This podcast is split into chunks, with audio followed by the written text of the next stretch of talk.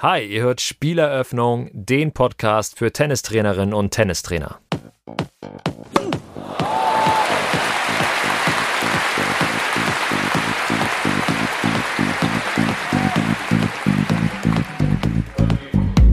Wenn man sich vorstellt, selbst bei einem Aufschlag von 150 km/h, was da, wie schnell sich die Schulter eigentlich verdreht.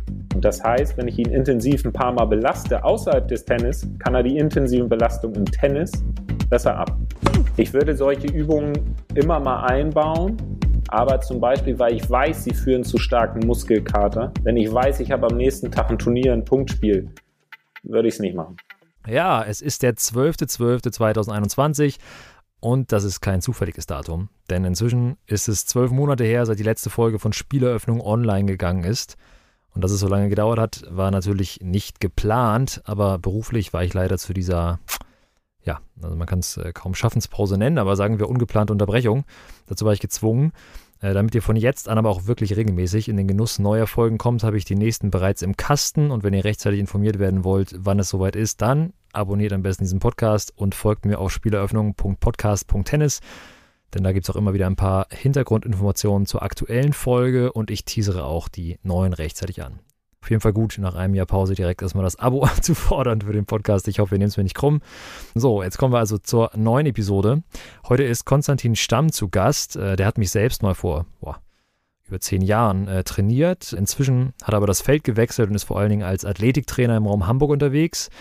Dort hat er auch hauptsächlich ja, mit Basketballprofis zu tun, gar nicht mehr so viel mit Tennis, ist aber auch dort noch teilweise aktiv. Äh, außerdem schreibt er parallel gerade an einem Buch mit drei internationalen Kollegen, bei dem er das klassische Medizinballtraining, was man so kennt, quasi ins 21. Jahrhundert bringen möchte. Das Ganze mit praktischen Handreichungen für Trainerinnen und Trainer. Dazu dann aber später mehr, wenn die Tinte irgendwann mal trocken ist. Ja, und wenn man an Athletiktraining denkt, das ist heute sozusagen der Aufhänger der Folge, wenn man an Athletiktraining im Tennis denkt, da hat man ja schnell die klassischen Übungen vor Augen, also Medizinballwürfe, Sprünge und Ausfallschritte. Mit Konstantin habe ich jetzt aber genau darüber gesprochen, wieso wir im Tennis immer auch darauf achten sollten, bestimmte kleinere Muskelgruppen nicht zu vernachlässigen, weil unsere Spielerinnen und Spieler sonst einfach schnell in komplizierte Verletzungen laufen können. Also ein Bereich, auf den das besonders zutrifft, ist so die Schultermuskulatur. Die braucht man zwar bei jedem Schlag, aber um es ein bisschen plakativ zu machen, haben wir für diese Folge den Aufschlag als Aufhänger genommen. Und äh, Konstantin da ein paar ganz spannende Einsichten und ich hoffe, euch hilft die Folge weiter beim Training geben. Insofern viel Spaß, direkt rein in die nächste Folge mit Konstantin Stamm. Ja, hi Konstantin, super, dass geklappt hat. Freut mich, dass du da bist. Ähm, ist ja ganz witzig, dass, also wir kennen uns von früher, äh, was du wahrscheinlich selbst gar nicht mehr wusstest, aber du hast mich mal vor zehn Jahren bummelig oder sowas hier an der Uni äh, trainiert in Kiel. Und seitdem hat sich dein Weg so ein bisschen nicht nur aus der Stadt raus verlagert, sondern auch im Feld noch ein bisschen weiter. Du bist jetzt ja vor allen Dingen so im Athletiktraining unterwegs und ich habe im Intro, werde ich auch schon ein bisschen was erzählt haben dazu. Nicht mehr nur Tennis, sondern auch Basketball. Aber vielleicht kannst du uns einmal so kurz auf deine Historie mitnehmen und sagen, was gerade so bei dir Phase ist. Ja, sehr gerne. Also ich freue mich auch, bei euch zu sein oder bei dir zu sein. Und ähm, ja, bei mir war so, dass ich genau Trainer war früher, Tennistrainer war ich recht lang so immer nebenbei und habe dann irgendwann, also ich hatte immer schon so eine Faszination für so sportliche Leistungsfähigkeit, ganz unabhängig von der Sportart jetzt. Und ich habe dann irgendwann nebenberuflich angefangen, Athletiktrainer zu sein. Erst bei meinem eigenen Basketballteam in Kiel, dann äh, bei verschiedenen Handballteams, dann Fußballer, der bei Holstein Kiel war und dann äh, ein andere oder ein vereinslos war und einen anderen Verein suchte und so ging das so ein bisschen weiter und irgendwann habe ich mich dann entschieden, ja, das ist das, was mich eigentlich antreibt so im Alltag mhm. äh, und nicht das, was ich eigentlich gemacht habe. Ich habe ja eigentlich Politik und Geschichte als Master abgeschlossen. Ist immer noch spannend, natürlich, aber so das ist so das, was meine Freizeit ausmacht. Ich sitze den ganzen Tag, lese Studien, äh, lese mir Bücher durch und probiere Zusammenhänge im Körper zu verstehen. Und dann hat mich das jetzt noch dazu bewegt, dass ich eine ähm, Ausbildung zum Physiotherapeuten mache, weil der sportwissenschaftliche sitzt, denke ich, soweit ganz gut. Ich meine, äh, man ist niemals zu Ende mit dem Lernen, um Gottes Willen, aber ich habe gesagt, Physiotherapie ist eine tolle Ergänzung, weil ich dann einfach sagen kann, ich kann Athleten von A bis Z betreuen äh, und verliere die nicht und mach, kann auch Vereinen oder auch einzelnen Sportlern jetzt zum Beispiel im Tennis ein super Angebot machen und sagen, ey, ihr braucht nur mich äh, und ihr braucht mhm. nicht zwei verschiedene Personen. Mhm. Dann können die mir natürlich auch viel mehr Geld geben. Kleiner Spaß im Rande, aber äh, das ist einfach ein gutes Angebot und man hat natürlich als Physio nochmal einen ganz anderen Einblick in den Körper und ganz anderes Verständnis einfach durch die, durch das, was man in Therapie lernt und was man da in der Praxis auch sieht. Genau, und jetzt bin ich in Hamburg äh, und habe hier äh, für den SV Blankenese jetzt im letzten Jahr gearbeitet als Athletiktrainer. War aber auch bei den Towers einen Monat, habe den Athletiktrainer begleitet, mache recht viel im Basketball, weil ich halt selbst fünf Jahre in Kiel recht intensiv gespielt habe. Ähm, aber ich habe auch, ich habe Balletttänzerin vom Kieler Ballett auch schon trainiert. Also es ist so ein mhm. bisschen hier und da. Jetzt habe ich Fußballer vor, aus der HSV-Jugend. Genau. Und da stehe ich und das macht viel Spaß und das äh, ist das, was mich so bedingt den Tag. Ganz aktuell auch noch, also ich schreibe recht viel ähm, Artikel mhm. und gerade auch ein Buch mit einem Athletiktrainer aus den USA und einen aus Dänemark und äh, einem aus Schweden, ein Forscher, genau über besseres Medizinballtraining. Und das ist mhm. natürlich ganz cool, ist viel Arbeit, aber äh, wie gesagt, das macht Spaß und ja. deswegen ist das eine coole Situation, anstrengend, aber man weiß ja wofür. Ja, das hört sich ja ganz gut an, genau. Mit dem Buch auch sehr spannend. Ich glaube, es ist noch ein bisschen Zeit bis zum Release. Haben wir im Vorgespräch ja kurz äh, mal so drüber geschnackt, aber ähm, werden wir dann auf jeden Fall, wenn es soweit ist, auch mal, auch mal begleiten hier. Vielleicht einmal um das, du bist ja sozusagen sehr, sehr breit aufgestellt, was sozusagen dein Einsatzspektrum angeht, von Ballett bis Basketball. Tennis ist natürlich auch dabei. Wenn du jetzt mal so aufs Tennis guckst und Athletiktraining spezifisch betrachtest, so was, wie würdest du deine Rolle beschreiben? Also wofür bist du da? Ähm, Im Grunde genommen muss man ja sehen, was bedingt ein Tennisspieler und was sind die Top-Fähigkeiten. Ich meine, muss man nicht weit gucken. Man guckt einmal in die Top 10 und es fällt vor allen Dingen eines auf, ist eine Kombination aus natürlich unglaublicher Fähigkeit, ausdauernd zu sein. Also, dass man da mehrere Stunden am Stück spielen kann und auch noch im fünften Satz 200 km aufschlägt. Hm. Und dann aber ganz klar Nummer eins ist einfach die, die Fähigkeit der Schnelligkeit. Also ob es die mhm. Schnelligkeit der Schläge ist, wenn man sich, ich finde das immer ganz witzig, wenn man so auf YouTube so alte Videos sieht von Sampras und Becker, die natürlich schon mhm. unglaublich gutes Tennis gespielt haben. Wenn man sich das mit heute anguckt, äh, mit so einem Kyrgios oder so, wenn er eine Vorhand durchzieht, ist einfach nochmal was ganz anderes. Und die mhm. Bewegungsgeschwindigkeiten sind einfach anders. Und da ist die Top-Fähigkeit Schnelligkeit. Und das heißt, meine Rolle, äh, wenn ich Athletiktrainer bin, ist okay, wie kriege ich die Leute dazu, dass sie schneller Richtung wechseln, schneller einen Antritt haben. Natürlich mhm. dann auch Schlaggeschwindigkeiten, weil die Ausdauer entwickelt sich meist über das Spielen selbst. Ähm, und ich muss als Athletiktrainer nicht neben jemandem zweimal die Woche 30 Minuten nebenher joggen. Das mhm. kann jeder Mensch alleine. Das ist sicherlich was anderes, wenn jemand aus einer Verletzung kommt, aber ähm, wo man ein bisschen vielleicht auch gucken kann, was kann ich noch zusätzlich tun. Aber sonst geht es natürlich um die Entwicklung der Schnelligkeit, äh, und dann natürlich auch irgendwo der Kraft, vor allen Dingen im Nachwuchsbereich, wenn die noch nicht, die, die Basis nicht da ist. Viele kennen den so als äh, aus der Sportwissenschaft Schmidt-Bleicher. Der meinte ja. Kraft ist die Mutter aller Fähigkeiten. Das heißt, ich muss natürlich ein gewisses Kraftniveau irgendwie erreichen, im Verhältnis auch zu meinem Körpergewicht. Ähm, und dann muss ich, und dann kann ich darauf sehr gut die Schnelligkeit aufbauen. Ähm, das ist ein bisschen nach den Phasen, aber letzten Endes klar, Schnelligkeit und beim Tennis das Besondere ist, dass in so viele Richtungen passiert. Mhm. Also ich habe ja keinen Sprinter, der eine gerade Bahn läuft und ich habe auch keinen Footballspieler, äh, der gerade ausläuft, sage ich mal, wie ein Right Receiver einen Cut macht und weg ist, sondern ich habe zwar im Schnitt nur drei, vier Bälle pro, pro Ballwechsel, aber es kann mhm. auch sein, dass man 20 Mal Richtung gewechselt hat. Ja. Und das ist natürlich eine besondere Fähigkeit und ähm, das ist so, dass der, der Hauptfokus, weil es auch mein Hauptfokus in der Arbeit mit Athleten allgemein ist. Also ähm, Schnelligkeit, Explosivität ist so das, was mich am meisten fasziniert und deswegen arbeite ich äh, sehr viel in diesem Bereich. Genau, sehr cool. Damit hast du eigentlich schon perfekt ins Thema für heute so reingeleitet, zumindest, zumindest halb. Also auch in der Trainerausbildung äh, im Tennis lernt man ja auch selbst sozusagen diese verschiedenen Arten von Schnelligkeit kennen. Das eine, was du auch gerade meinst, so Frequenzschnelligkeit, also wie bewege ich mich sozusagen mit zyklischen Bewegungen in der Beinarbeit schnell auf dem Platz und so. Und das andere eben halt so diese azyklische Schlagschnelligkeit, ne, im Volksmund oft so als der schnelle Arm beispielsweise bezeichnet oder so. Aber bevor wir jetzt so richtig tief reingehen sozusagen, einmal allgemein gefragt, Inwiefern kannst du Athletiktraining, wenn du es machst äh, mit Spielerinnen und Spielern, wie viel kannst du so komplex einbauen ins Training und wann musst du quasi ins Externe gehen und Maximalkraft irgendwie im Studio trainieren, was auch immer? Also es ist so, ähm, Maximalkraft ist vielleicht fast noch zu einfach. Also es ist sicherlich eine höhere, also die höhere Wichtigkeit liegt in der Re ähm, Relativkraft. Das heißt, wie stark ist der jemand zu seinem Körpergewicht? Weil ähm, äh, kann man sich gut vorstellen, recht kräftige große Typen, so ein bisschen auch vielleicht mit ein bisschen extra Gewicht an Fett, Fettmasse einfach. Die mhm. haben zwar eine hohe Maximalkraft, aber relativ gesehen ist das nicht viel. Und dann gibt es natürlich Sprinter, wenn man auch sich 100 Meter Sprints anguckt, die sind eigentlich ziemlich schlank äh, und recht klein. Die haben aber im Verhältnis eine gute Kraftfähigkeit und das ist das Entscheidende. Und natürlich, und das darf man nicht vergessen, wird sehr viel durch die Sportart alleine schon trainiert. Das heißt, wenn ich jetzt im Nachwuchsbereich Leute habe, die spielen zweimal die Woche Tennis, die kriegen natürlich schon recht viel Reiz auf Richtungswechsel, Schnelligkeit. Aber, und das ist der Riesenunterschied, und da sind sicherlich auch häufiger, werden Fehler gemacht im, im Tennis äh, oder auch in vielen Breitensportarten selbst, weil ich sag mal, bis wann geht Breitensport? Also viele Jugendliche machen natürlich trotzdem, sind irgendwie Breitensportler, aber wollen trotzdem mal hier und da ein Turnier spielen und gut sein. Mhm. Und dann reicht häufig das einfache Tennistraining nicht nur nicht aus, weil ich nicht die Reize setzen kann, die ab einer bestimmten Grenze noch Zuwächse bringen oder Adaption. Nur Beispiel, wenn ich jetzt wirklich mal einen vollen Sprint mache, das heißt über 50, 60 Meter, wo ich maximale Bewegungsgeschwindigkeiten erreiche, kommen ein bisschen auf ein, natürlich äh, jüngere Sportler oder nicht so entwickelte erreichen viel schneller ihre Maximalgeschwindigkeit und sind bei 50 Metern werden sie schon wieder langsamer, aber hm. das ist ein ganz anderer Reiz auf dem Körper, wo ich maximale Geschwindigkeit und maximale Kraftentwicklung am Boden habe, als wenn ich drei, vier Meter sprinte. Ja, das ist ein Riesenunterschied. Und solche Formen kann ich super nutzen.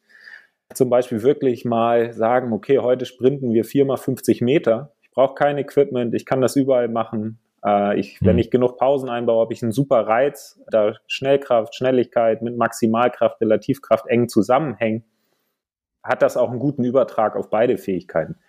Aber äh, was häufig gemacht wird, ist, die Pausen werden viel zu kurz gemacht. Dann liest man, oh, hier wird Schnelligkeit trainiert und dann äh, macht mhm. jemand einen 30-Meter-Sprint. Dann soll der Spieler fünfmal durchatmen, wieder sprinten und das zehnmal. Das ist kein Schnellkrafttraining mehr oder Schnelligkeitstraining, nicht der maximalen Geschwindigkeit, sondern mhm. das ist dann einfach ein Training der, man nennt das im Englischen Repeated Sprint Ability. Also wie häufig kann ich Sprinten wiederholen? Das ist dann eher sowas wie Sprintausdauer. Kurzzeitausdauer, wiederholte Kurzzeitausdauer. Hm. Aber ich kann das super machen. Und klar kann ich das auch im Tenniskomplex einbauen, aber man muss immer eins bedenken, sobald jemand einen Schläger in die Hand kriegt und auf den Ball achten muss und erst auf den Platz macht, muss er sich noch darauf konzentrieren. Das heißt, ich nehme so ein bisschen maximale Geschwindigkeit zum Beispiel im Sprint weg, weil der jemand sich natürlich auf den Ball konzentriert und koordinieren muss als wenn jetzt jemand einfach gesagt kriegt, ey, du läufst diese 30 Meter so schnell du kannst, einfach die Bahn mhm. runter. Da entwickelt sich einfach natürlich selbstverständlicherweise noch mehr. Ne? Genau, das ist eine super Möglichkeit, die ich eigentlich habe und echt einfach. Nur das muss verstanden werden, dass das was anderes ist. Ja, ist ganz spannend. Ich glaube, da können wir nachher nochmal reinkommen, wenn wir auch so ein bisschen schauen, was für Übungen gibt es so, äh, die man machen kann. Jetzt auch gerade mit Komplex im Tennistraining einbauen, meine ich halt auch eher so stationsspezifisch, wie du es eben auch kurz einmal erwähnt hast, ne? aber es ist ganz interessant, dass du dann auch sagst, so, wie müssen eigentlich die Pausenzeiten dann sein, damit ich realistisch von der einen Station irgendeinen Sprint und danach bin ich wieder äh, am Bälle schlagen oder so, dass es halt auch irgendwie dann äh, den Trainingseffekt hat, den ich eigentlich haben möchte. Aber der Titel dieser Folge, ich habe ihn jetzt noch nicht geschrieben. Ich gehe davon aus, dass er irgendwie relativ reißerisch sein soll, irgendwie schneller aufschlagen oder sowas in die Richtung. Wir wollen so ein bisschen ja aufs Schultergelenk oder auf die, auf die Schulter mit, äh, mit reingucken, weil die ja eine zentrale Rolle spielt. Und ähm, der gewissermaßen so ambivalent ist. Ne? Ich weiß noch, mein erster Tennistrainer, der war, glaube ich, damals irgendwie Mitte 40, hat noch relativ äh, hoch ähm, leistungsbezogen Tennis gespielt und hatte dann aber ähm, eine recht ja, lange Verletzungsphase und der Arzt meinte irgendwie immer zu ihm so, sie sind gesundheitlich sind sie irgendwie fünf Jahre jünger, äh, jünger als sie eigentlich als sie eigentlich sind, aber die Schulter sieht aus wie von einem 70-Jährigen so ungefähr. Und ich fand es ganz spannend, denn du hast äh, mir mal im Vorfeld einen Artikel geschickt von dir, wo es eigentlich so um isometrische Trainingsformen ging und da war ein Satz drin, den würde ich ganz gerne mal kurz zitieren und dann kannst du vielleicht einmal so sagen, in welche äh, was das eigentlich bedeutet und den so ein bisschen ausführen, ja? Also, der Satz war, häufig sind es solche Muskeln, jetzt in Klammern Schulter, äh, die trotz hoher Belastung in Wurf- und Schlagsportarten hauptsächlich niedrigschwellige Reize im Athletiktraining erfahren und damit nicht selten überlastet werden. Sollten nicht alle Muskeln des Körpers in ihrer Maximalkraft trainiert werden? Frage. Kannst du das nochmal so ein bisschen ausführen, was du damit meinst? Ja, also die, was wir sehen einfach ist natürlich, man muss sich das so vorstellen. Ich meine, selbst im, im Breitensportbereich äh, muss man gar nicht besonders hoch gehen. Leute kommen auf den Tennisplatz und hauen drauf. Das ist wie Skifahrer aus dem Norden, die stellen sich auf die Piste und fahren wie die Irren runter. Das passiert ja auch. Man muss sich das so vorstellen, ähm, wenn man aufschlägt, entwickelt sich ja, ich sag mal, aus dem, aus den äh, Beinen und aus der Hüfte, jetzt von Segment zu Segment immer weiter hochgehen, immer höhere Geschwindigkeiten, bis die maximale Bewegungsgeschwindigkeit, nennt man Winkelgeschwindigkeit im Handgelenk erreicht ist und das überträgt sich auf den Schläger. Wenn man sich vorstellt, selbst bei einem Aufschlag von 150 kmh, was da, wie schnell sich die Schulter eigentlich verdreht. Also mhm. aus dieser Außenrotation kann man sich so vorstellen, wenn ich den Arm nach hinten drehe und den Daumen nach hinten zeigen lasse, rotiert man die Schulter nach außen. Wenn ich den nach innen drehe, nennt man das Innenrotation. Und diese Bewegung, so diese Standardwurf, Aufschlagbewegung, da entsteht einmal eine unglaubliche Geschwindigkeit. Und jetzt ist die Frage, ich muss den Schläger irgendwann wieder abbremsen. Also ich habe ja irgendwie Gewicht eigentlich an, mein, an meiner Hand dranhängen, den Schläger. So, und der bremst ab. Dabei entstehen normalerweise, finden wir Muskelverletzungen oder Sehnenverletzungen, Überlastungsverletzungen immer dann vor, wenn Leute abbremsen. Ein prominentes Beispiel ist eine Kreuzbandruptur. Ist ganz häufig. Leute wollen eine Richtung wechseln, kommt noch eine Rotation hinzu von Oberschenkel zu Unterschenkel, das verdreht sich, man bremst ab und es reißt was. Oder Muskelzerrung hinten im Oberschenkel bei Sprintern, wenn der Fuß auf dem Boden aufkommt. Ist eine Haupt, also ist ein der, der Haupttypen immer wenn der Muskel verlängert wird unter Krafteinwirkung. Und die Krafteinwirkung, wenn ich jetzt den Schläger durchschwinge, verlängern sich hinten die Muskelfasern und werden auseinandergezogen. Und die Schulter letzten Endes besteht ja aus dem Deltoideus, einfach dem Schultermuskel Muskel und der Rotatorenmanschette. Ist so, mhm. ja, was man auch ständig liest, so du musst die Rotatorenmanschette trainieren. Da kommen natürlich noch ein paar andere Muskeln zu, die am Schulterblatt, Schulterblatt selbst dranhängen. Ne? äh, und den, das Schulterblatt im Grunde genommen am Thorax, also am äh, Brustkorb halten und den rumrotieren. Und diese ganzen Muskeln, was machen wir denn meist mit denen? Was sehen wir ständig? Leute kriegen zwei Therabänder in die Hand. Kennt man auch so aus dem physiotherapeutischen Bereich natürlich oder auch aus dem Fitnessstudio häufig und Leute machen da so zweimal 20 Wiederholungen. Die Frage ist aber, wenn ich mit 160 km aufschlage, selbst wenn es nur 160 sind, 140 km, was wirkt da für eine Riesenkraft? Mhm. Und das, mein Körper muss darauf vorbereitet sein, abzubremsen. Und wenn wir dann echt ein bisschen tiefer gehen, sage ich mal Muskelphysiologie, äh, ist vielleicht ein bisschen was für Nerds, aber die meisten wissen, so Muskeln bestehen aus zwei Hauptmolekülen, äh, Aktin und Myosin. Und da gibt es ein drittes Filament eigentlich, das größte Proteinmolekül im äh, Muskel, und das nennt man Titin. Und dieses Titin windet äh, sich sozusagen um das Aktin drum. Und man kann sich das vorstellen wie so eine Feder im Muskel.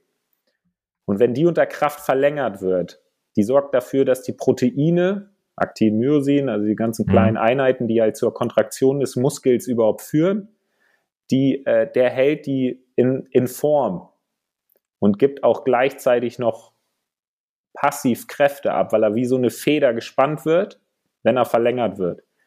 wenn diese Federn zum Beispiel schwach sind oder eine schlechtere, also wird noch ein bisschen diskutiert in der Wissenschaft sicher, aber wenn die nicht gut genug sind, nicht stark genug, mhm. dann kommt es immer wieder zu Überlastung.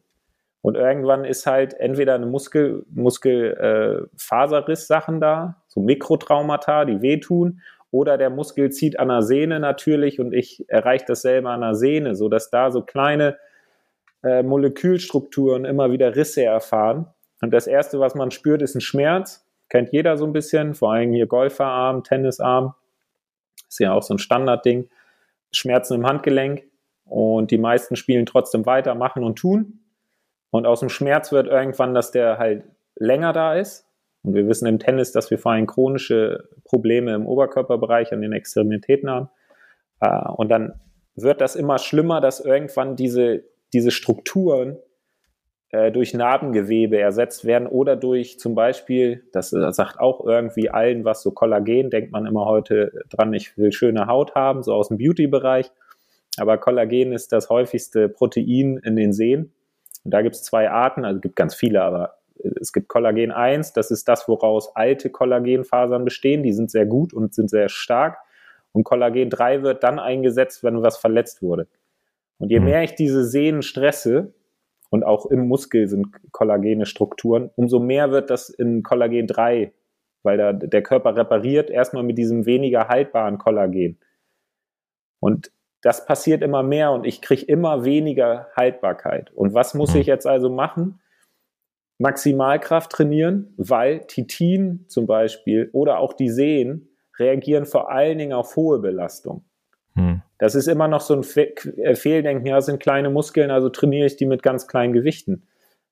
Aber das ergibt keinen Sinn, weil was macht den Unterschied, ob der Muskel eine klein ist, zum Beispiel jetzt, äh, Rückseite der Schulter, oder ob es ein hier Quadrizeps, der Kniestrecker ist. Hm. Eigentlich ist die Art ähnlich, also ist beides ein Muskel. Und beides haben Sehnenansätze, die irgendwo dran ziehen, äh, wenn der Muskel sich anspannt. Und das heißt, ich will in beiden Bereichen eigentlich eine höhere Maximalkraft erreichen, weil je höher die Maximalkraft ist, umso resilienter. Äh, gibt in der Literatur da also auch so einen Begriff, ist aber wieder so ein bisschen nerdig vielleicht. Ähm, weiß ich, der ist in Zukunft besser geschützt vor intensiven Belastungen. Mhm. Und das heißt, wenn ich ihn intensiv ein paar Mal belaste außerhalb des Tennis, kann er die intensiven Belastungen im Tennis besser ab. Sozusagen okay. ein Puffer mit drin. Ja. Ähm, und das ist halt das Ziel, was ich eigentlich verfolge, ähm, um diese zum Beispiel jetzt, wenn ich aufs Titin zurückgehe, um diese, diese Feder zu stärken, dass die Feder stärker gedehnt werden kann und nicht die Struktur verliert und damit ähm, die, die kleinste kontraktile Einheit im Muskel, das Sarkomer, sagt man, nicht ihre Struktur verliert und dann halt kleine Mikrotraumata entstehen, die dann halt irgendwann, wenn zu viele entstanden sind und der Körper sagt, so jetzt reicht's, hör mal auf mit dem Quatsch da, hm. äh, einfach Schmerz meldet. Ne? Was heißt das jetzt konkret fürs Athletiktraining? Also wie schulterspezifisch sollte es sein? Kannst du das so verallgemeinern? Also erstmal muss man immer so sagen, es gibt so einen Spruch, ähm, Krafttraining, Athletiktraining, do not major in the minors. Also ich soll jetzt nicht nur kleine Sachen machen, wo ich, ähm, jetzt ein Beispiel, äh, ich trainiere nur, nur Bizeps, dann trainiere ich ein bisschen Schulter.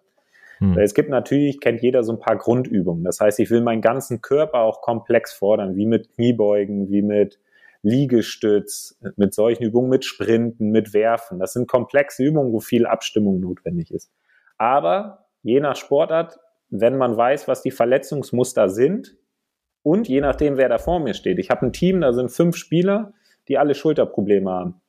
Dann mhm. ist auf einmal dieser Miner, diese vermeintlich kleine Struktur, auf einmal ein Major. Weil wenn ich die hinbekomme, dass die resilienter ist, dass meine Spieler länger spielen können, öfter mhm. spielen können, habe ich recht viel erreicht. Ähm, das heißt, ich muss meiner Schulter, wenn ich jetzt Probleme habe, ich weiß, ich habe Probleme oder mein Spieler hat Probleme, muss ich die entsprechend stärken. Und da äh, ich, wenn ich intensiv trainiere, brauche ich gar nicht so viel Reize. Einmal, zweimal die Woche reicht. Das mhm. heißt, ich kann da ein, zwei Übungen einbauen, vielleicht auch nach dem Training, während des Trainings, tatsächlich auch mit Therabändern, wenn man dann weiß, mhm. wie man die Belastung deutlich erhöht, als nur 20 Mal das nach hinten zu ziehen, kann ich das recht simpel einbauen und ich habe trotzdem einen guten Reiz, den ich dann, womit ich auf der sicheren Seite bin oder Garantien gibt es nie, das weiß jeder, es gibt mhm. viele Einflussfaktoren für Verletzungen, aber wo ich eher auf der sicheren Seite bin, dass ich sagen kann, okay, und jetzt kann ich guten Gewissens sagen, der Spieler ist gut vorbereitet. Und ähm, das heißt für mein Training, äh, ich muss halt Methoden finden, dass ich auch die Schulter der entsprechend Aufmerksamkeit schenke. Und erst recht im Besonderen, wenn ich weiß, dass ich da Leute vor mir habe oder selbst, jetzt wenn auch für die Leute, die vielleicht für sich selbst hier was rausziehen wollen, sagen, ich muss die Schulter anders fordern als da mit Mini-Hanteln und mit Mini-Therabändern. Ähm, Okay, dann lass uns doch da mal reingehen. Ähm, mhm. gleich einmal auf die Intensität würde ich gleich nochmal gerne äh, eingehen, weil du das gerade angedeutet hast, aber vielleicht vorher einmal Terraband ist irgendwie, da denkt irgendwie jeder dran, äh, ich auch, als ich vorher überlegt habe, was schulterspezifisch so geht. Was sind denn so in deinen Augen die Klassiker und welche davon sind es vielleicht auch zu Unrecht? Also was, was sind gute Übungen? Mhm. Was würdest du sagen? Spezifisch für die Schulter? Genau, ja. So, in den nächsten Minuten stellt Konstantin hier jetzt ein paar Übungen vor. Damit ihr euch das besser vorstellen könnt, war er so nett und hat sich selbst dafür nochmal gefilmt. Alle Aufnahmen findet ihr auf meinem Instagram-Kanal in dem Post zu dieser Folge. Also, falls ihr eine visuelle Unterstützung braucht, dann jetzt am besten kurz den Podcast pausieren. Auf Instagram gehen findet ihr unter spieleröffnung.podcast.tennis oder einfach in den Shownotes hier zu dieser Episode. Schaut euch das Video an, startet den Podcast wieder und los geht's. Also man kann das immer recht einfach machen. jeder, der sich ein bisschen mit Physik auskennt, Kraft ist gleich Masse mal Beschleunigung. Ne, kann man sich ganz gut vorstellen. Auto, was eine Tonne wiegt und recht schnell beschleunigt, hat eine höhere Kraft als ein kleines Auto, was langsam beschleunigt. Jetzt habe ich also offensichtlich zwei Möglichkeiten, eine hohe Intensität zu gewähren. Entweder hohe Schnelligkeit, Tennisaufschlag, mhm. Schläger wiegt nicht viel, aber wird schnell bewegt, oder ein hohes Gewicht. Hohes Gewicht heißt nicht gleich, ich habe eine riesen Hantel. Und wenn ich an Therabänder denke, kann ich recht einfach damit sehr hohe Intensitäten bereitstellen. Wann ist das Theraband am schwersten? Wenn es besonders lang gezogen ist. Also zieht es am dollsten mich zurück. Und eine mhm. Möglichkeit ist zum Beispiel, kennt jeder diese Übung einfach jetzt für die Rotatorenmanschette, ich stelle mich hin und rotiere meinen Arm nach hinten, so dass meine, mein Handrücken nach hinten zeigt. Mhm. Ich kann den Arm nach hinten rotieren und jetzt aber noch Folgendes einbauen. Ich gehe dann noch drei, vier Schritte zurück, halte das Band aber an der Position, wo es ist. Ist das verständlich? Also sozusagen, ich rotiere nach hinten und gehe dann in der ja. Position, halte die Position und gehe zurück. In der maximalen Kontraktion, das meinst du mit die genau. Position, ne? Ja. Genau. Und ich halte es hinten. Und was jetzt passiert ist, ich gehe drei, vier Schritte zurück und das Band wird viel länger und will mich viel stärker wieder zurückziehen. Mhm. Aber ich könnte, und das ist das, hätte ich von vornherein so weit hinten gestanden, hätte ich es nicht nach hinten ziehen können, weil Muskeln stärker sind in der haltenden Position, isometrisch, oder in mhm. der exzentrischen. Also wenn sich der Muskel wieder verlängert. Mhm. Vielleicht für die, die es nicht ganz so firm sind. Ich kann mich von einer Handelstange, also vom Klimmzug meist runterlassen, aber viele können sich nicht hochziehen. Aber an mhm. der Stange oben halten, das können sie. Und das ist das gleiche Prinzip. Jetzt gehe ich nach hinten, habe das Band hinten drei, vier Schritte und das Band will mich immer stärker zurückziehen. Und wenn ich merke, dass ich es nicht mehr halten kann, lasse ich es ganz langsam meinen Arm wieder nach vorne rotieren. Und so habe ich auf die hintere Schultermuskulatur einen so starken Reiz, dass sich genau die Strukturen, die ich eben ansprach, sowie das Titin und so weiter gut entwickeln können. Und wir wissen aus der Forschung, dass so ein hochintensives, exzentrisches Training, man nennt das auch supramaximal, supramaximal deswegen, weil der Kraftaufwand oder die Kraft, die da wirkt, höher ist als das, was ich konzentrisch bewegen würde. Hm. Deswegen, das kann ich bei der Schulter super gut benutzen. Vor allen Dingen, und das kann ich mit allen Übungen machen, oder ich ziehe das Band so ganz nach außen, strecke meinen Arm nach, vor meinen Körper und ziehe das Band nach außen mit gestreckten Arm zur Seite nach hinten.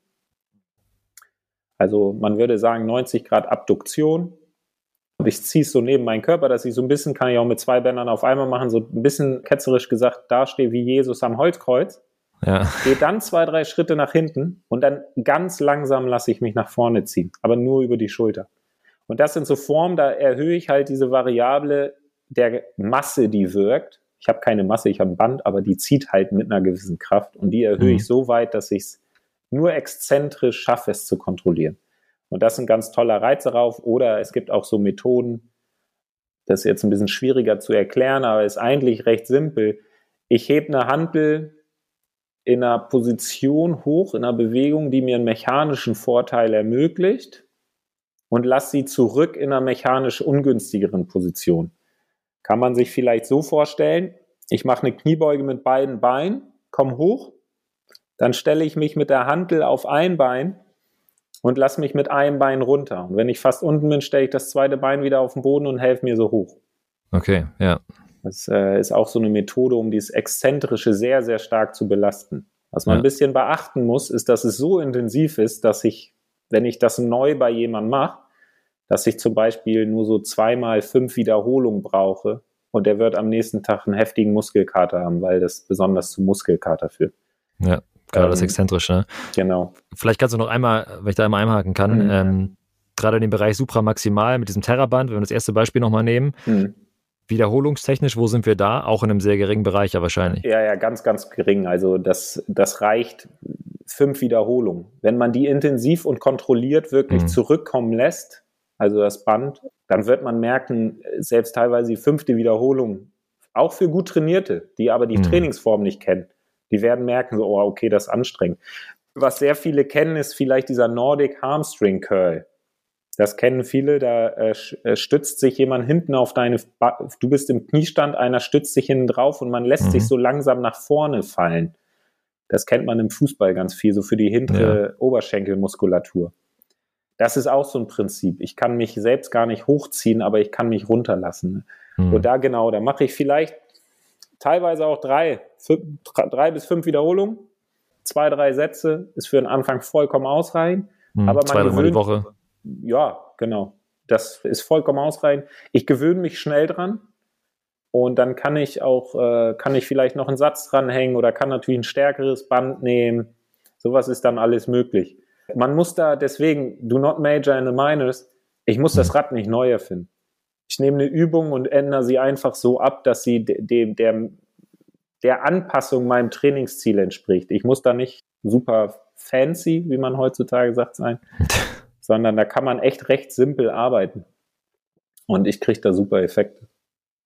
Okay. Wie ist es denn? Jetzt gehen wir davon aus, du hast am Anfang ja so skizziert. Ich habe eine Truppe vor mir beispielsweise, wo zwei, drei Leute eh schon mit Schulterproblemen belastet sind, wo sozusagen das Minor zum Major wird, sozusagen. Ich muss sehr spezifisch reingehen und dann beispielsweise eben, wir sind ja im Bereich Schulter, äh, aktiv werden. Was sind so die Ziele, die du dann diesen Athleten setzen kannst? Ab wann kann ich wieder so ein bisschen Spezialisierung rausnehmen und vielleicht wieder zu ähm, komplexeren Übungen übergehen? Ich würde die komplexeren Übungen immer drin halten Mhm. Außer jetzt wirklich jemand hat ein anderes Problem, weswegen er die nicht machen kann. Weil ich im Grunde genommen diese Basis, sage ich jetzt mal, also so wenn man sich Leistung als eine Pyramide vorstellt, ich will die Basis immer aufrechterhalten. Das heißt, ich würde das auf jeden Fall irgendwie drin lassen. Außer jetzt jemand hat wirklich eine Verletzung und selbst dann arbeite ich trotzdem am ganzen Körper. Ne? Ich würde eher das als Zusatz sehen, selbst wenn ich da Schulterprobleme habe und wenn ich ein sehr akutes Schulterproblem habe, dann muss ich natürlich die Intensität anpassen, dass er schmerzfrei ist. Man sagt in der Physiotherapie, bei der Bewegungsausführung selbst sollte es nicht zu schmerzhaft sein, natürlich, vielleicht nur so in die Schmerzgrenze rein. Und am nächsten Tag sollte man so, wenn man jetzt sich vorstellt, von 0 bis 10 auf einer Skala, welche Schmerzen habe ich, sollte man so unter 4 sein, dann geht das. Das kommt natürlich ganz spezifisch drauf an, was hat er für eine Verletzungsgeschichte. Aber trotzdem, ich würde solche Übungen immer mal einbauen. Aber zum Beispiel, weil ich weiß, sie führen zu starken Muskelkater. Wenn ich weiß, ich habe am nächsten Tag ein Turnier, ein Punktspiel, würde ich es nicht machen. Ich will natürlich am Spieltag, Turniertag die maximale Leistung haben. Also setze ich das eher vielleicht ein, wenn ich sage, okay, ich habe hier ein Team, ich weiß, hier sind ein bisschen Problematiken. Wir stärken allgemein, wir machen ein bisschen Sprints, wir machen ein bisschen hier das und das. Dann setze ich die, diese Methode ein. Äh, je weiter ich von den Punktspielen weg bin, dass ich die Muskulatur wirklich gut gestärkt habe und dann kann ich darauf ein bisschen zurückgreifen und muss das mhm. nicht mehr so häufig in der Saison machen, weil wir wissen einfach, dass Maximalkraft sich sehr lang sehr gut hält, selbst wenn sie kaum noch Reize bekommt das, das genau, das wäre eher so meine Frage gewesen, ne? Wenn ich irgendwie äh, so ein bisschen wie Feuer löschen, sozusagen. Ne? Mhm. Ne? Also ich habe irgendwie ein akutes Problem, Schmerzen beim Spielen und so weiter, baue es ins Training ein, es wird besser irgendwie und dann kann ich es auch wieder äh, rausnehmen. Ich bin nicht gezwungen, jetzt Schulter ist immer mein Thema sozusagen, also ich sollte das immer wieder machen, sondern du, du reduzierst es dann auch wieder.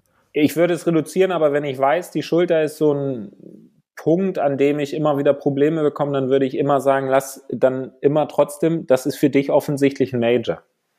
Ja. Ähm, außer es löst sich so komplett, kann ja auch mal wirklich nur was sein, weil wir wissen, wie gesagt, es ist eine riesen, riesen Batterie an Faktoren, die in so Verletzungsszenarien mit einfließen, wie Stress zu Hause, Stress im Job, schlecht mhm. schlafen, Ernährung, alles Mögliche, äh, dass ich dann sagen kann, okay, ich kann das wieder jetzt irgendwie reduzieren, weil ich habe wirklich gar nichts mehr, ich spüre es nicht mehr, es ist alles weg. Und trotzdem sollte man im, im gut strukturierten Programm, ich sage, ich mache eine Liegestütz, ich weiß, ich habe die vorderen Schultern mit drin.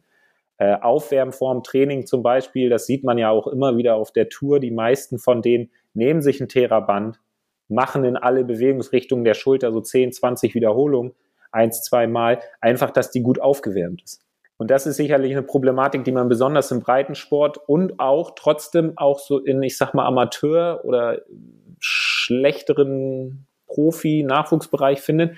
Die Leute wärmen sich halt recht schlecht auf.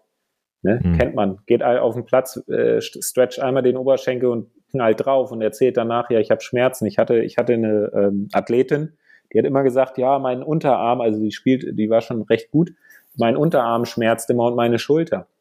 Aber das war so eine, die hat sich hingestellt, zehn Bälle im Kleinfeld gespielt, du bist mit der mhm. nach hinten gegangen, die hat voll drauf gebrettert.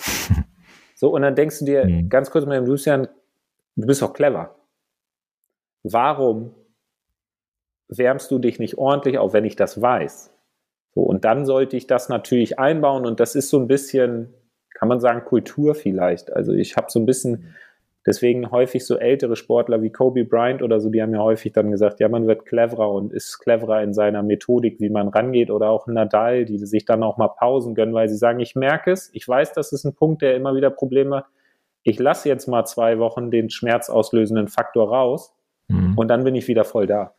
Ja, es ist also immer so ein bisschen gleichzeitig, gerade im, gerade im Bereich Schulter, glaube ich, Prävention das eine, ne? Und, und wenn es schon zu spät ist, so dann äh, das wieder irgendwie auszubügeln. Was würdest du denn sagen, vielleicht so, wenn ich jetzt äh, das als Athlet hier höre, was sind so die Klassiker im Schulterbereich, woran ich erkenne, okay, ich, ich habe ein bisschen Handlungsbedarf, ne? Also klar, Schmerzen ist das eine, aber was sind so die, bei welchen Bewegungen und so weiter, wird so hellhörig werden? Also, das ist so, also das häufigste Krankheitsbild, was du in der Schulter hast, ist Impingement. Das kennt auch irgendwie jeder, ne? Wird ein bisschen noch diskutiert, ob es wirklich was im also ob wirklich was eingeklemmt wird. Ja. Aber ähm, letzten Endes ist das häufig so, wenn ich jetzt äh, zum Aufschlag zurückgehe, häufig, wenn ich von hinten den Schläger nach vorne hole, dann klackt mhm. das so einmal und tut weh. Und das ist auch so, wenn ich den Arm zur Seite anhebe, dann habe ich irgendwann, äh, nennt man so einen schmerzhaften Bogen, da kommt zwischendurch ein Schmerz, mhm. der entweder, wenn der Arm ganz oben ist oder ganz recht weit unten nicht da ist.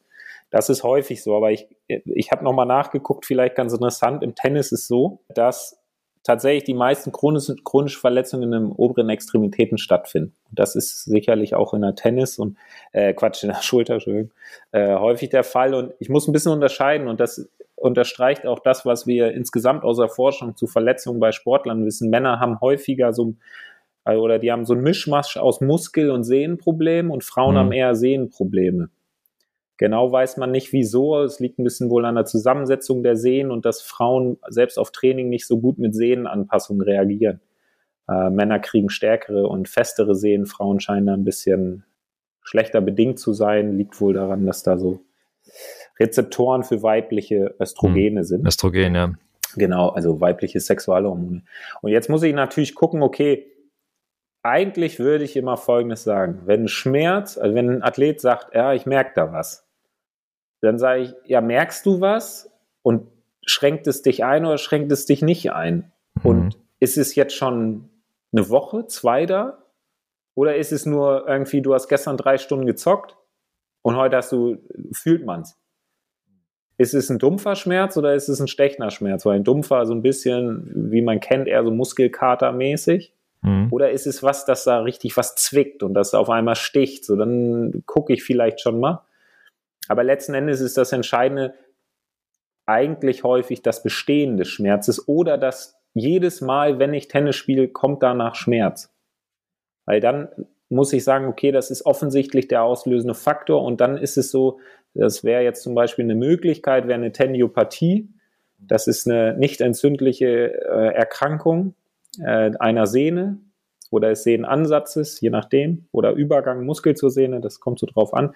Aber ich habe dann wenn das jedes Mal kommt, dann muss ich irgendwas verändern, damit ich das in den Griff bekomme. Weil wenn es immer wieder kommt und ich das immer wieder so belaste, habe ich die Möglichkeit, dass sich das entzündet. Und wenn eine Sehne erstmal entzündet, wird es eher ein schwierigerer Prozess, als wenn ich mhm. am Anfang interveniere. Und die erste Intervention ist, lass den schmerzauslösenden Reiz sein, mach mal zwei Wochen Pause.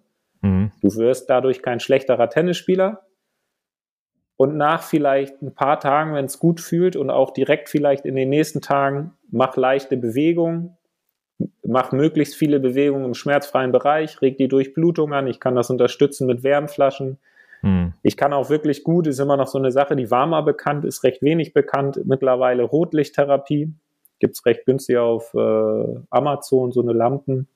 Das kann ich rauf tun, das kann helfen, weil das regt so die Zellbildung an und hilft, dass äh, neues Kollagen sich bildet. Sowas kann ich gut machen. Aber ich sage immer wirklich, eigentlich ist entscheidend, was ist da für ein Schmerz, wann tritt er auf, wie häufig tritt er auf, wie lang bleibt er.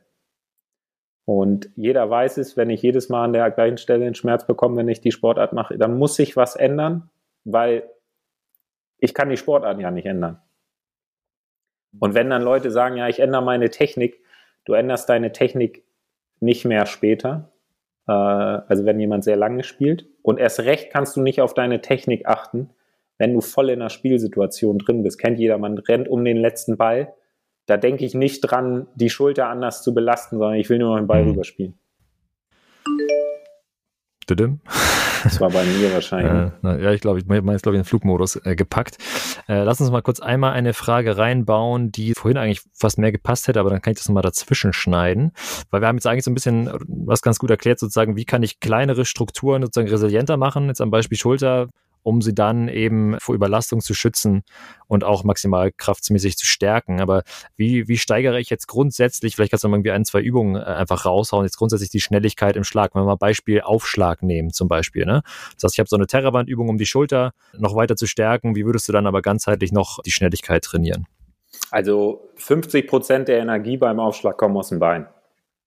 Das heißt, recht simpel, man kann einfach sagen, okay, wenn ich keine starken Beine habe, mache ich Kniebeugen. Wenn ich kein Equipment habe, ganz einfach, geh mal, geh mal zu Hause, stell dich vor deine Couch und lass dich ganz langsam dich hinsetzen auf einem Bein und steh mit dem einen Bein wieder auf. Wenn du das zehnmal perfekt kannst, kannst du dir einen Rucksack nehmen, tust da ein paar Bücher rein, dass das fünf Kilo wiegt und machst das gleiche wieder. Wenn du zehnmal perfekt kannst, tust halt mehr Bücher rein oder kaufst dir mal eine äh, Kurzhantel. Ist recht simpel. Äh, und dann jetzt ganz klar einfach Beine, ähm, weil ich und so Po, aber ich sage jetzt mal Po-Muskulatur und Beinmuskulatur, die werden ja durch Kniebeugen und so weiter ganz gut trainiert. Äh, das kann ich gut machen. Da kennt auch jeder natürlich die klassischen Übungen. Oder ich mache eine Kniebeuge. Vielleicht gehe ich auch ins Fitnessstudio und kann ich einfach Kniebeugen machen. Hm. Äh, wenn ich das denn kann. Ne? Natürlich immer ein bisschen auf Technik und so achten. Aber ich kann das auch super gut zu Hause machen. Das an, die andere Möglichkeit ist, die zwei eigentlich Muskulaturen, die im Oberkörper vor allem für Aufschlaggeschwindigkeit entscheidend sind, ist zum einen die Schulter in dem ersten Bereich der Beschleunigung. Äh, wenn mein Schläger von hinten so hinter meinem Kopf fällt, dann entwickelt, kann die äh, äh, Brust sehr gut Kraft entwickeln und zieht den Schläger nach vorne und dann, damit ich den mhm. Schläger weiter beschleunige, dann kommt der Latissimus.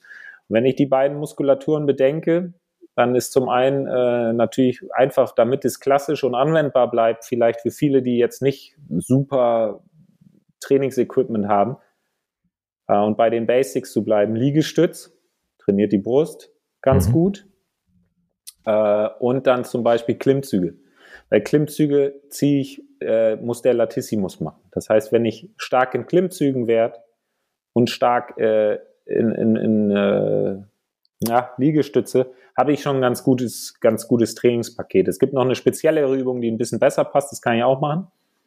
Äh, so Pullovers, Überzüge kennen ja. manche vielleicht. Äh, das ist, muss sich aber über entsprechende Mobilität auch verfügen und auch das ist technisch ein bisschen anspruchsvoller vielleicht als ein Liegestütz, die jeder zu Hause kann. Also rein für den mhm. Breitensport, ich kann mit diesen wirklich basic Sachen, kann ich schon ganz, ganz, ganz viel machen.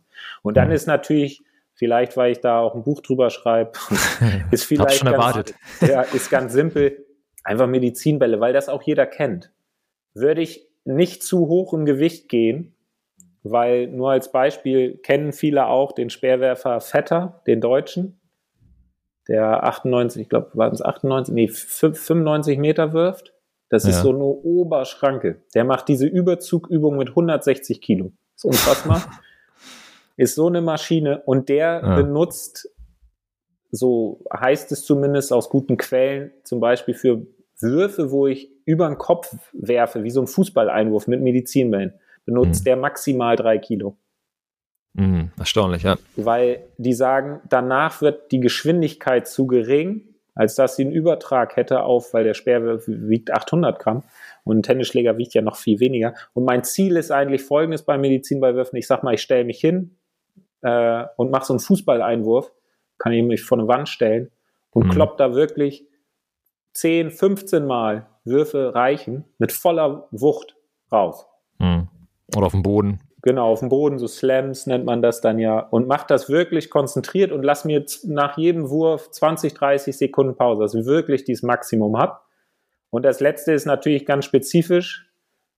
Ähm, man sollte sicher das nicht zu häufig machen, aber vielleicht auch mal einmal die Woche zehn Minuten aufschlagen, 30 Aufschläge machen, die ich aber voll Brett einfach mal wirklich probiere, richtig raufzuknödeln. Äh, Ähm, weil das die spezifische Zielbewegung ist, die ich haben will. Ne? Und klar, hauen viele häufig rauf, aber äh, trotzdem im Spiel habe ich wieder, denke ich, ah, ich weiß nicht, ich ja. gehe mal eher dahin, ich gehe eher dahin. Und wirklich sich darauf konzentrieren, okay, ich knall einfach voll drauf und achte nicht so sehr auf Präzision, dass ich diese Zielbewegung maximal schnell durchführe. Hm. Das, sind, okay. das sind recht einfache Tipps, glaube ich, die für jeden anzuwenden sind. Ähm, ohne da jetzt super spezifisch und äh, super wissenschaftlich zu werden. Das muss man lange Zeit nicht. Also ja. klar ist das was anderes, wenn man jetzt Leute trainiert, die, die sehr austrainiert sind. Ne?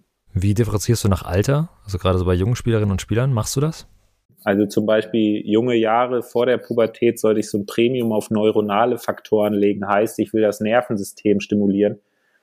Was ich mache durch Sprints, Sprünge eher wenig Krafttraining, weil aufgrund des Fehlens von Sexualhormonen habe ich, hab ich eigentlich gar keinen Muskelaufbau.